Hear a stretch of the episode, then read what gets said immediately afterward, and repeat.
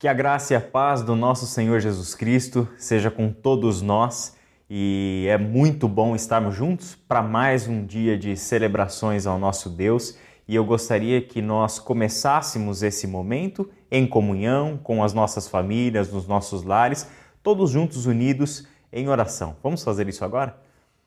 Senhor nosso Deus e Pai, muito obrigado porque chegamos ao início de uma semana com a oportunidade de nos reunirmos, por mais que à distância, mas reunidos no coração em Ti.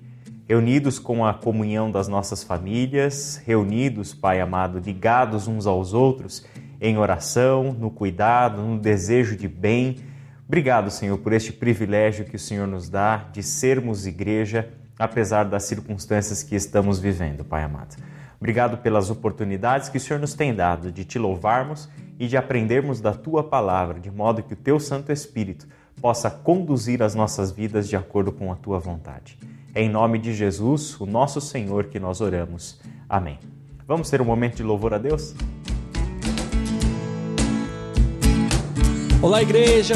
Sejam muito bem-vindos a mais um culto mesmo online, mesmo distantes, vamos em uma só voz, em um só coração, em um só espírito, poder adorar o nome daquele que merece todo louvor, toda adoração. Vamos lá? Aquele que sonda o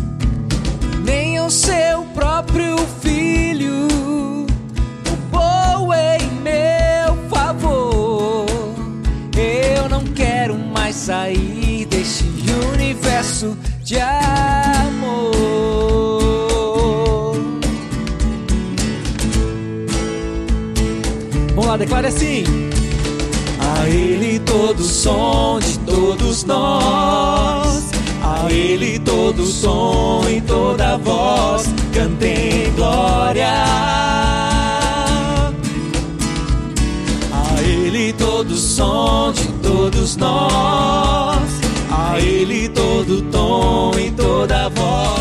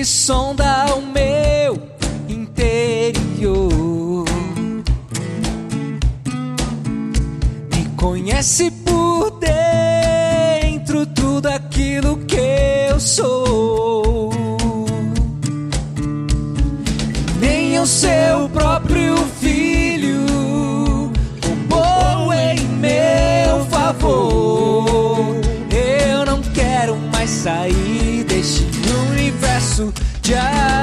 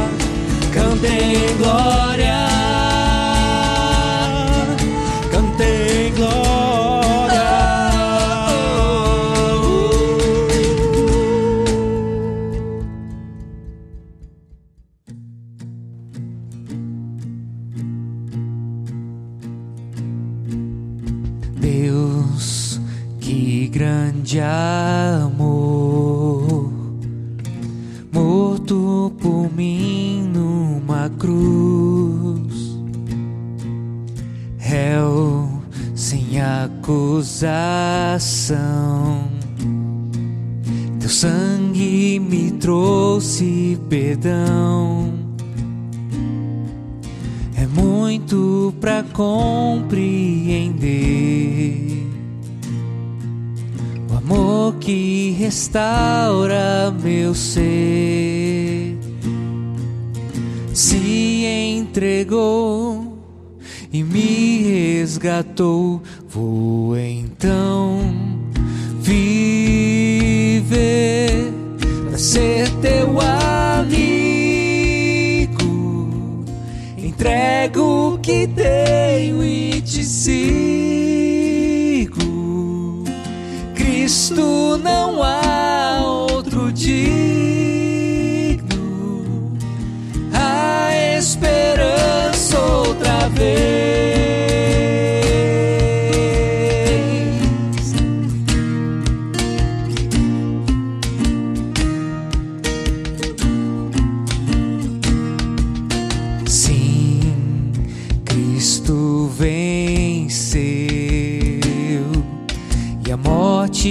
Já não tem poder.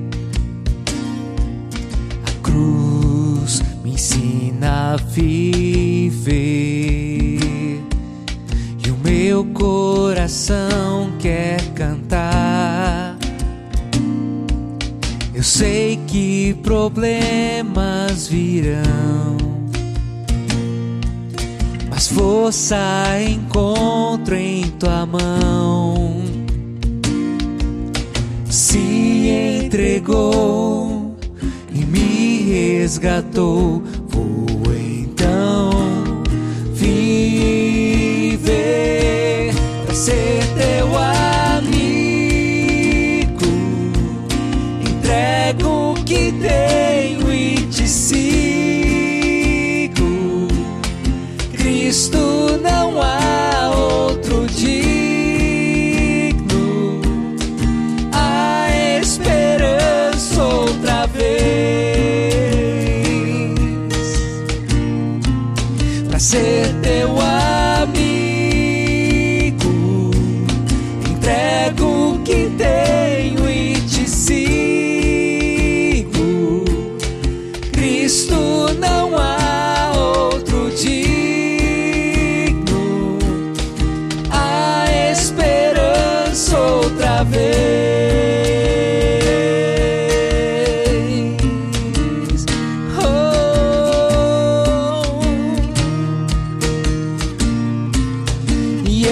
é por ti, sem Cristo Jesus é por ti,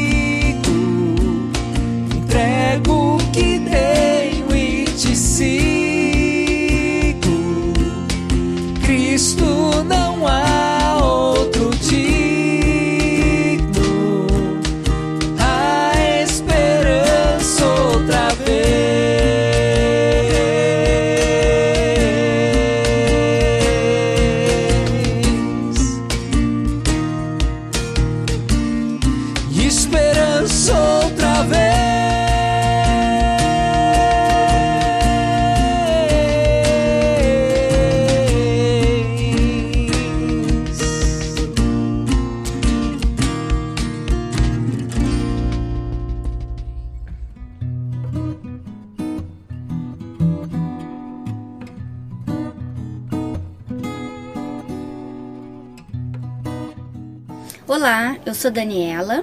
Eu sou Luiz Cláudio. Nós moramos em Vinhedo há quase três anos e esse é o tempo que nós frequentamos a Iba Viva.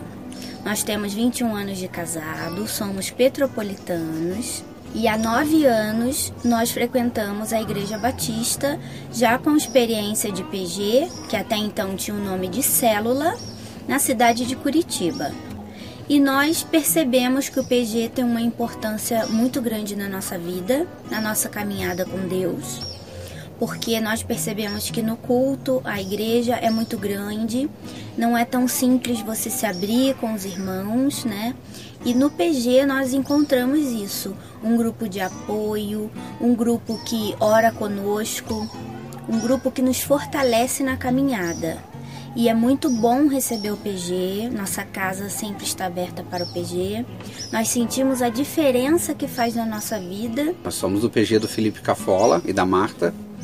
É um PG abençoado. Nós éramos de um outro PG que era do da Rai e do Igor. E aí a gente fez a multiplicação do PG e agora estamos seguindo com, com o Felipe e com a Marta. Olá, meu nome é Thelma, mãe do Mateus, mãe da Luísa, esposa do Gabriel. Eu pude conhecer Jesus através do meu marido. A gente frequenta Iba Viva desde 2018. Eu fui batizada em 2019 e a gente frequenta um PG aqui em Jundiaí, nas sextas-feiras. Ele teve início antes da pandemia. Tem sido um momento muito importante para mim, porque eu tenho conhecido mais da palavra, eu pude fazer amigos em Cristo e mesmo online tem sido um momento de muita alegria para mim e para mim e para minha família, porque a gente pode estar em comunhão com os nossos amigos.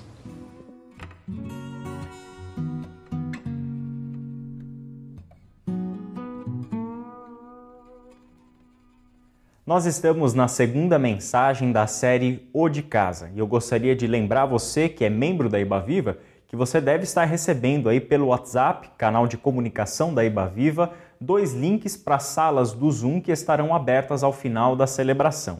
Numa sala nós teremos a oportunidade de bater um papo sobre o tema da mensagem de hoje e numa outra sala teremos um espaço para orarmos juntos. Então fique ligado aí e no final da celebração podemos estar juntos. E nós estamos estudando este tema, o de casa, e estamos olhando para a realidade da igreja conforme planejada por Deus, conforme projetada pelo nosso Senhor, para que seja uma experiência de comunhão. E nós temos esses dois aspectos sempre conjuntos da igreja. A reunião da igreja como um todo, numa grande celebração, onde temos dominicalmente o hábito de, há tantos e tantos séculos, nos reunirmos para louvar a Deus, para cultuar o nome do nosso Senhor, para aprendermos da Sua palavra, para termos a comunhão com o grande grupo, mas também temos a experiência muito produtiva e edificante de nos reunirmos nas nossas casas. Percebemos que este movimento do pequeno grupo para o grande grupo é sempre um movimento saudável que a Igreja do Senhor deve persistir e caminhar por aí. Por isso mesmo que nós estamos olhando para esse assunto e o tema de hoje é olhar para a igreja no seu aspecto de acolhimento. Nós sabemos que a igreja do Senhor, e especialmente quando nós temos a oportunidade de estarmos mais próximos uns dos outros nos nossos pequenos grupos, nos nossos encontros nos lares, em grupos menores, um, um, número reduzido e mais íntimo de pessoas, nós temos a oportunidade de praticar o acolhimento. E por isso hoje nós queremos olhar para as Escrituras e aprendermos um pouco mais o que a palavra de Deus nos ensina sobre este acolhimento que deve ser um dos pilares dos pequenos grupos, porque o pequeno grupo é a igreja do Senhor. Por isso eu queria partir da seguinte afirmação: Deus faz a igreja e nós o imitamos. Não somos nós que inventamos a igreja. Não somos nós que nos reunimos para usar a nossa criatividade para dizer o que a igreja deve ser. Sem dúvida nenhuma, usamos a nossa criatividade para dizer o que a igreja pode fazer, como a igreja pode agir, de que maneira ela pode se formatar de que maneira nós podemos efetivar a nossa missão, efetivar o nosso cuidado pastoral neste mundo, cuidarmos uns dos outros, sem dúvida nenhuma, tudo isso faz parte do nosso campo de criatividade. No entanto, o que é a igreja na sua essência? O que é a igreja do ponto de vista teológico, universal? A igreja é um projeto de Deus. Não somos nós que inventamos isso. Não somos nós que projetamos a igreja apenas recebemos ela do próprio Deus e cabe a nós, servos deste Deus, vivermos igreja do jeito que ele planejou que nós vivêssemos. Por isso, quando a gente olha para esse fator da imitação, ou seja, Deus é quem é, Deus faz o que faz e nós vivemos para agir de acordo com aquilo que Deus é e aquilo que Deus faz. Eu gostaria de começar com um texto, que é Efésios capítulo 5, versículos 1 e 2. E esse texto me chama muito a atenção porque ele estabelece de uma forma muito clara o propósito de Deus para nós, bem como o seu jeito de agir e o que deve ser o nosso jeito de agir. Olha o que Paulo diz. Portanto, como filhos amados de Deus, imitem-no em tudo o que fizerem. Vivam em amor, seguindo o exemplo de Cristo, que nos amou e se entregou por nós como oferta e sacrifício de aroma agradável a Deus. Este é um dos muitos textos do Novo Testamento em que Deus fala com a gente da seguinte forma: Olha para quem eu sou, olha para aquilo que eu faço e vocês me imitem. Venham no meu comando. Deixem eu dirigir o jeito de vocês viverem, o jeito de vocês pensarem, o jeito de vocês agirem. Este é um dos muitos. E esse texto é claro, né? Imitem, imitem quem? Imitem a Deus em tudo que vocês fizerem. Ou seja, nós precisamos conhecer este Deus no que diz respeito ao seu caráter e à sua ação, e a partir daquilo que temos conhecido deste Deus, nós devemos imitar essa conduta. E ele nos deu um exemplo muito vivo, próximo de nós. Ele não está pedindo para que nós imitemos uma força impessoal, uma energia cósmica, mas ele coloca o seu exemplo a ser imitado na pessoa do seu filho. Seguindo o exemplo de Cristo, nós estamos imitando a Deus. Essa palavra imitem é muito interessante no texto original, porque é a palavra mimetes. Mimetes é o que deu a origem à palavra latina a, é, mímica. Você lembra dos mímicos? Você já viu algum programa de televisão ou até mesmo pessoalmente um mímico? É aquele sujeito que se veste todo de preto, coloca lá uma luva branca e vai seguindo uma outra pessoa, imitando tudo que a outra pessoa faz, os seus jeitos, os seus movimentos, as suas caras e bocas e assim por diante. Essa é a ideia do mímico. A mimesis, ou seja, a imitação, é o que Deus está esperando de nós. Para sabermos como imitar Deus, precisamos saber biblicamente quem é Deus e como ele se revelou a nós.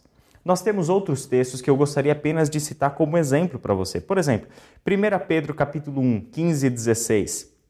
Agora, porém, sejam santos em tudo que fizerem, como é santo aquele que os chamou. Pois as Escrituras dizem: sejam santos, porque eu sou santo.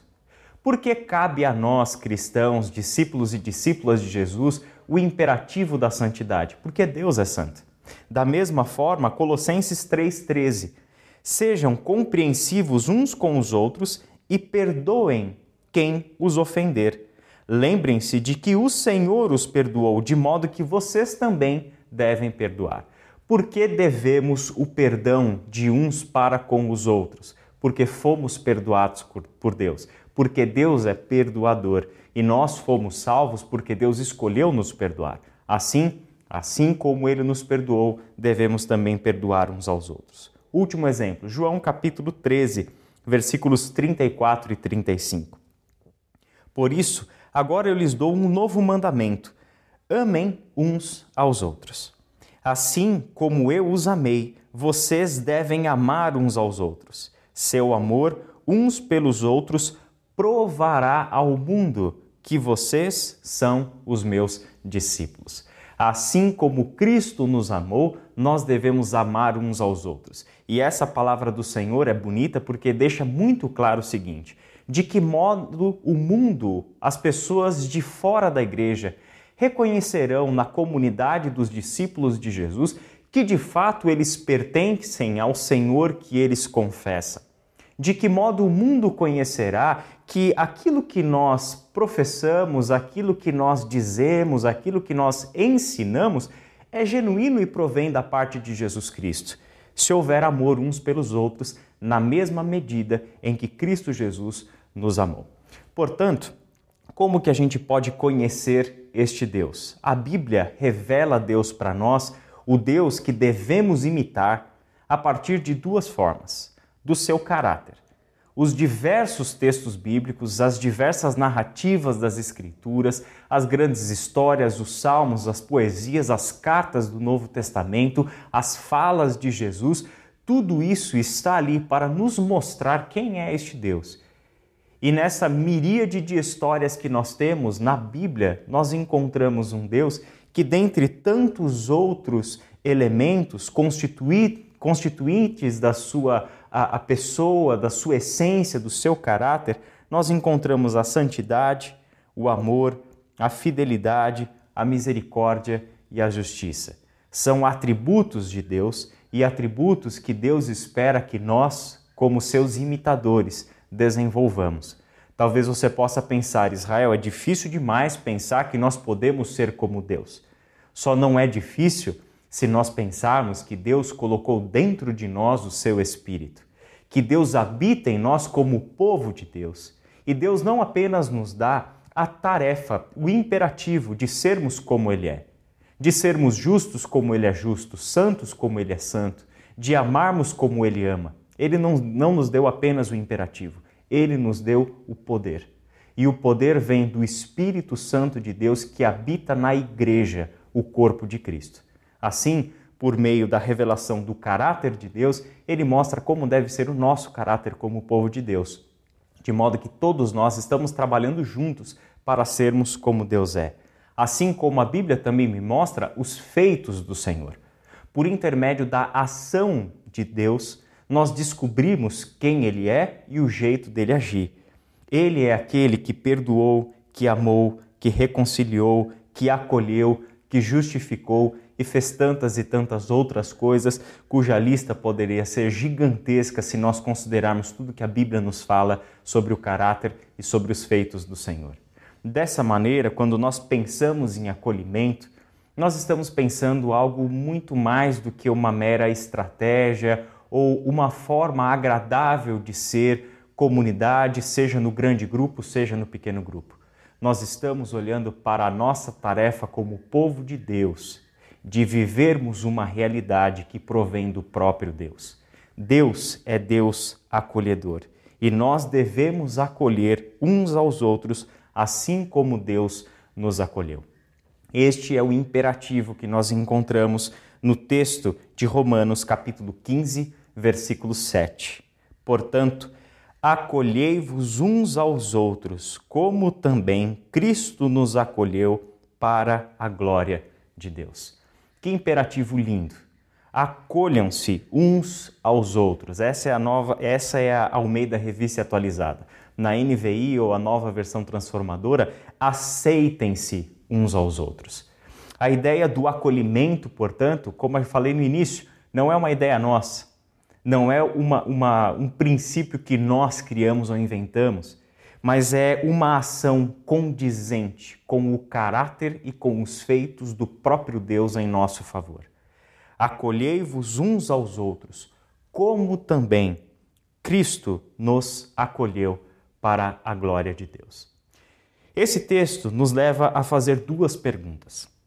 Primeiro, como nós sabemos a maneira pela qual Cristo nos acolheu? E se nós respondermos como Cristo nos acolheu, nós devemos fazer a pergunta: então, como nós devemos acolher uns aos outros? E eu gostaria de responder essa primeira questão sobre como Cristo nos acolheu, citando o texto de Romanos, capítulo 5, versículo 10 e versículo 11, em que o apóstolo Paulo escreveu assim: Pois se quando ainda éramos inimigos de Deus, nosso relacionamento com Ele foi restaurado pela morte de seu Filho, agora que já estamos reconciliados, certamente seremos salvos por sua vida. Agora, portanto, podemos nos alegrar em Deus, como quem fomos, com quem fomos reconciliados por meio de nosso Senhor Jesus Cristo. Um texto em que Paulo deixa muito claro a maneira pela qual Deus nos acolheu. Foi necessário um sacrifício substitutivo. O Filho de Deus morreu no nosso lugar. E por meio da morte do Filho de Deus, que na verdade era um sacrifício, um sacrifício vicário, um sacrifício em que a nossa morte foi colocada para o Filho de Deus e ele morreu a nossa morte para que fôssemos acolhidos em Deus, para que recebêssemos a vida de Deus. Deus, portanto, abriu um espaço em si para que nós nos tornássemos participantes da vida de Deus, a vida eterna, como o Evangelho de João fala tanto. Esta vida de Deus agora é este novo espaço em que fomos acolhidos por Deus e fomos acolhidos por Deus por meio de por meio do sacrifício do seu filho. Essa é uma passagem linda porque nos faz dimensionar a graça de Deus. Uma pessoa que não tem essa dimensão do que foi preciso para Deus, para que fôssemos acolhidos nele, essa pessoa que não tem essa dimensão, jamais será capaz de acolher uns aos outros, assim como Cristo nos acolheu ainda pensaremos no outro do jeito que nós, seres humanos, feitos no pecado, costumávamos pensar. Mas agora a nossa visão sobre o outro, ela foi modificada. É uma visão que agora está sendo purificada por meio do sacrifício do Cristo, que nos faz olhar o outro não mais como alguém culpado pelos seus pecados, não mais como alguém moralmente inferior a nós, não nos faz olhar para o outro a partir do nosso próprio orgulho e altivez, nos faz olhar para o outro com um olhar de graça, com o olhar de quem sabe, de quem vive, de quem experimenta os efeitos de ser acolhido na vida de Deus por meio do sacrifício substitutivo de Jesus, o nosso Senhor. Assim, nós podemos fazer a seguinte afirmação: A igreja existe porque Deus, por meio do sacrifício do seu filho, abriu o caminho e o espaço para que pessoas pecadoras e indignas pudessem ter comunhão com o Deus Santo. Isso é a perfeita obra da Trindade. A graça do Senhor Jesus Cristo, o amor de Deus, que é o nosso Pai, e a comunhão, que pode ser entendido também como a participação nossa na vida do Espírito Santo de Deus e, portanto, de toda a Trindade. Nós somos as pessoas que, por meio do sacrifício de Jesus Cristo, fomos acolhidos por Deus na Trindade Santa. Somos participantes, temos comunhão com a Trindade Santa do Senhor. E não podemos nos esquecer que foi dessa maneira que Cristo nos acolheu para a glória de Deus. E isso se torna, portanto, a referência de nós nos tornarmos acolhedores uns dos outros. Assim, nós podemos fazer então essa pergunta: qual é o ambiente do acolhimento? Uma das maneiras de a nossa mente funcionar é já ir logo para algumas ações práticas. Ou seja, Talvez o ambiente do acolhimento diz, diz respeito à nossa casa aberta ou ao nosso espaço físico quando retornarmos para as nossas reuniões no grande grupo. Talvez o ambiente cheiroso, bem arrumado, bem preparado, bem iluminado, um ambiente propício onde se cria uma esfera gostosa, um ambiente agradável. Pensamos no que seria uma casa acolhedora, pensamos no que seriam pessoas acolhedoras acolhedoras e logo vamos olhando para estes elementos. Só que existe um elemento que é anterior a portas abertas. Existe um elemento que é anterior a um ambiente fisicamente preparado. É este elemento que faz com que o acolhimento seja de fato conforme fomos acolhidos por Deus em Cristo Jesus. Este elemento é o coração aberto. A carta de Paulo aos Coríntios, e a gente vai chegar na leitura desse texto que está projetado aí, é uma carta muito interessante, a segunda carta de Paulo aos Coríntios. Por quê? Paulo havia fundado essa igreja. Paulo montou essa comunidade por meio de muita luta, por meio de muitas resistências ao seu trabalho missionário na cidade de Corinto. Ele havia chegado em Corinto ah, com o coração apertado por tudo que havia acontecido nas viagens e cidades anteriores. Ele chega em Corinto, numa grande cidade, cidade portuária, uma cidade altamente comercial, um trânsito gigantesco de pessoas comprando, vendendo, turistas e etc. É a primeira vez que ele está num grande centro. E ele chega nessa cidade pequeno, com o coração apertado, sozinho, isolado e começa a pregar o evangelho. E a cidade de Corinto, portanto, ganha para Paulo uma característica muito especial, uma cidade onde ele desempenhou um trabalho pastoral em meio a muitas lutas e por um ano e meio ficou ali pregando o evangelho para aqueles irmãos e irmãs.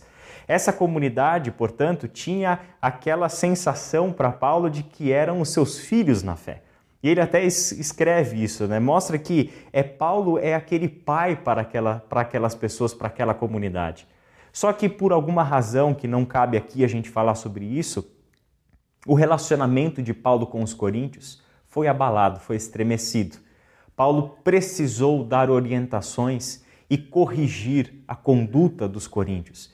E isso trouxe um desentendimento, já que agora eles precisavam se comunicar por meio de cartas. Não estava acontecendo isso presencialmente, visto que Paulo já estava em outra cidade quando precisou corrigir os coríntios. E ali houve um conflito, houve um relacionamento abalado. O que faltava? Faltava tantos elementos próprios do caráter e da ação de Deus. Começou a faltar o amor, começou a faltar o acolhimento, começou a faltar o elemento que unia a igreja como o povo santo de Deus, a paz de uns para com os outros. E assim Paulo precisa escrever cartas para restaurar esta relação.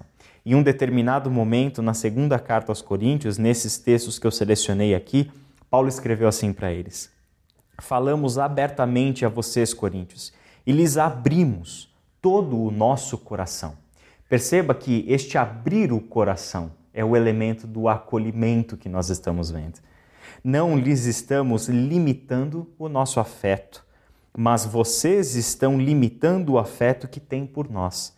Numa justa compensação, falo como a meus filhos abram também o coração para nós.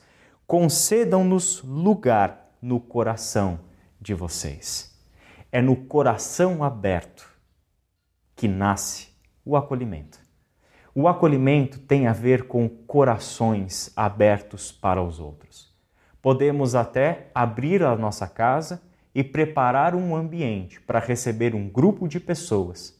Podemos fazer tudo isso mas com corações fechados.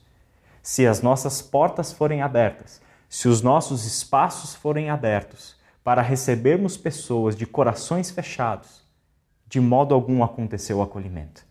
O acolhimento tem a ver com um coração pronto para receber, assim como Deus abriu o seu coração para nos receber por meio do perdão proveniente da morte sacrificial do seu filho.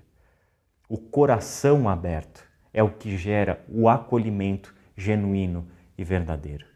Por fim, como que isso pode se manifestar nas nossas experiências de pequenos grupos?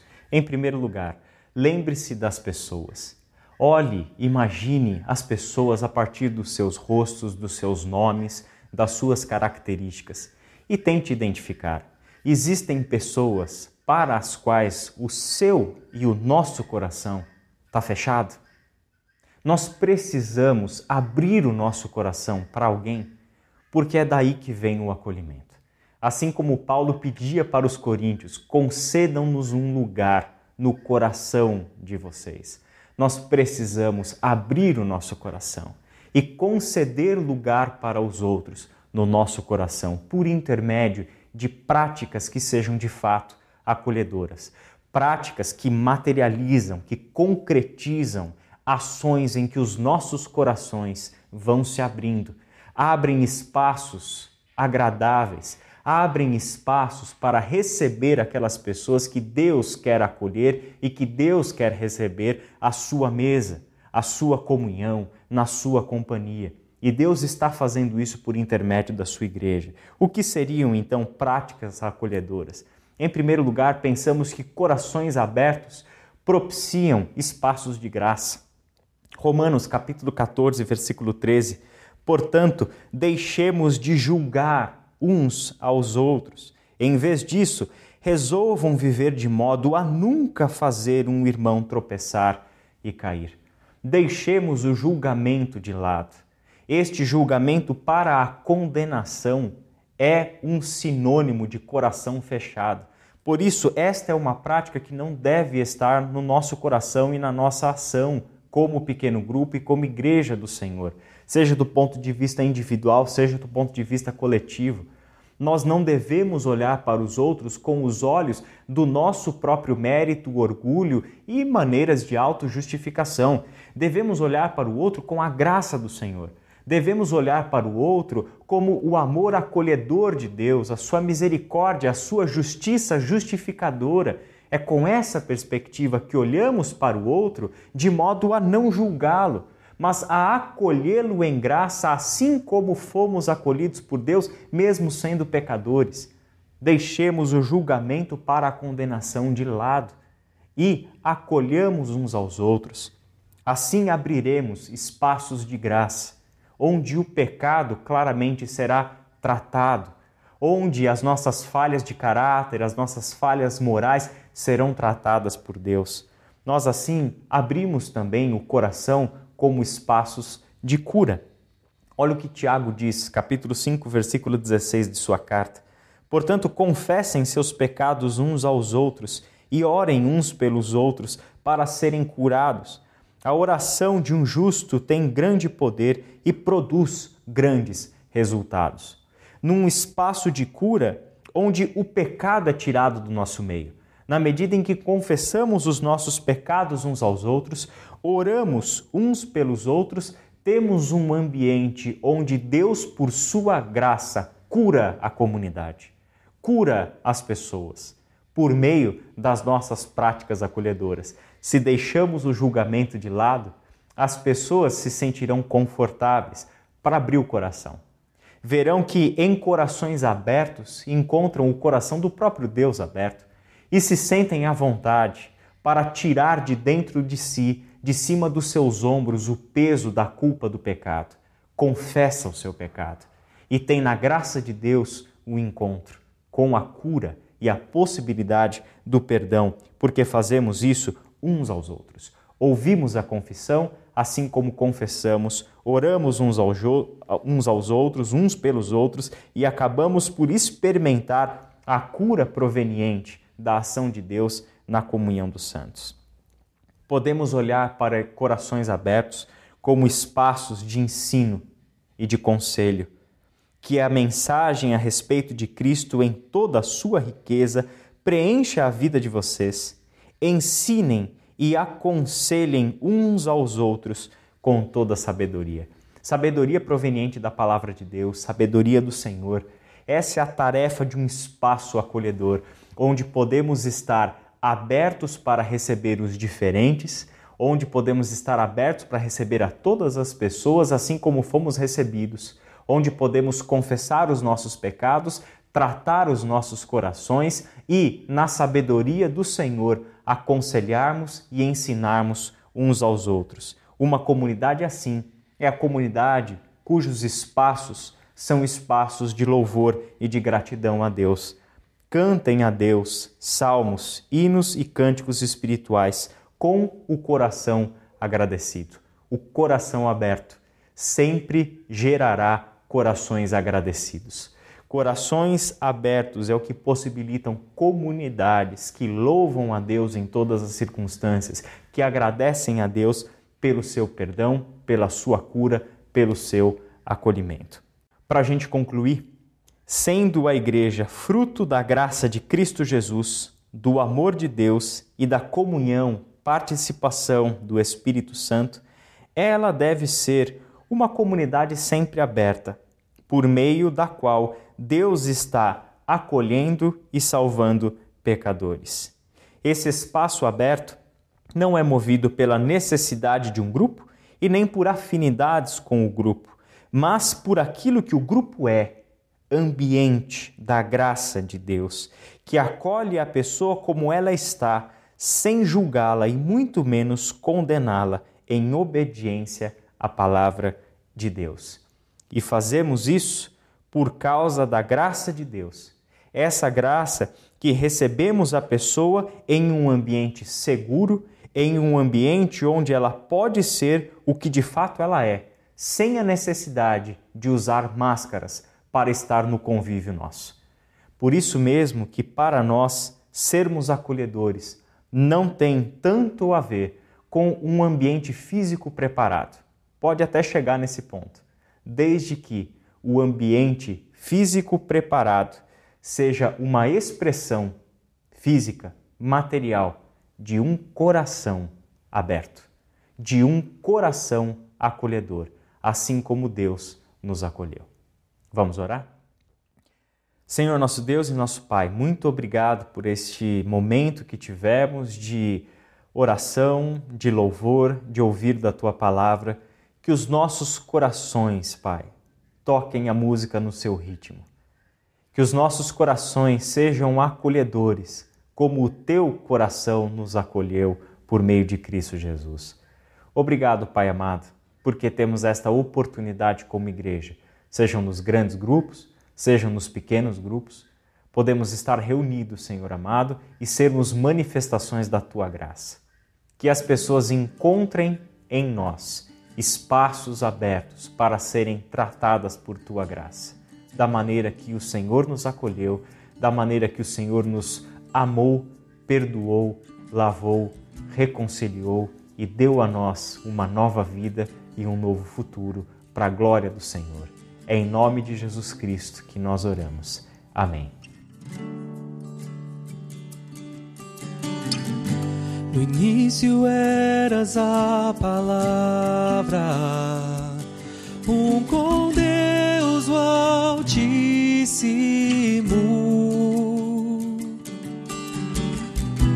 a esperança gloriosa revelada Oh, quão lindo esse nome é! Oh, quão lindo esse nome é, o nome de Jesus, meu Rei. Oh, quão lindo esse nome é, maior que tudo ele é. Oh, quão lindo esse nome é, o nome de Jesus.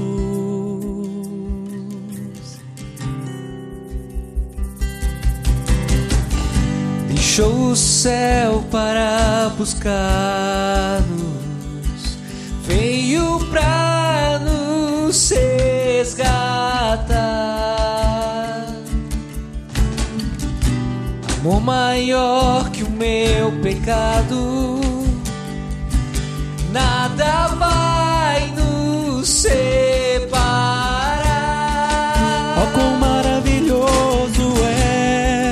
é, oh, quão maravilhoso é o nome de Jesus, meu Rei. Oh, quão maravilhoso é, maior que tudo é. é, ó quão maravilhoso é o nome de Jesus.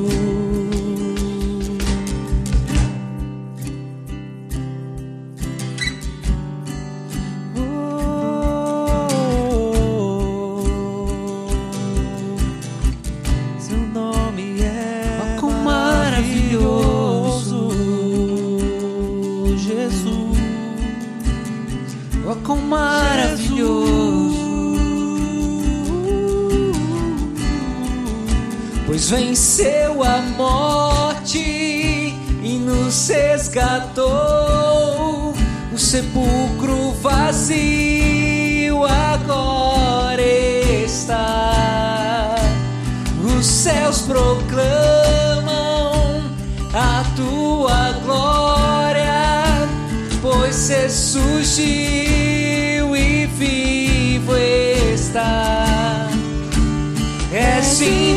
see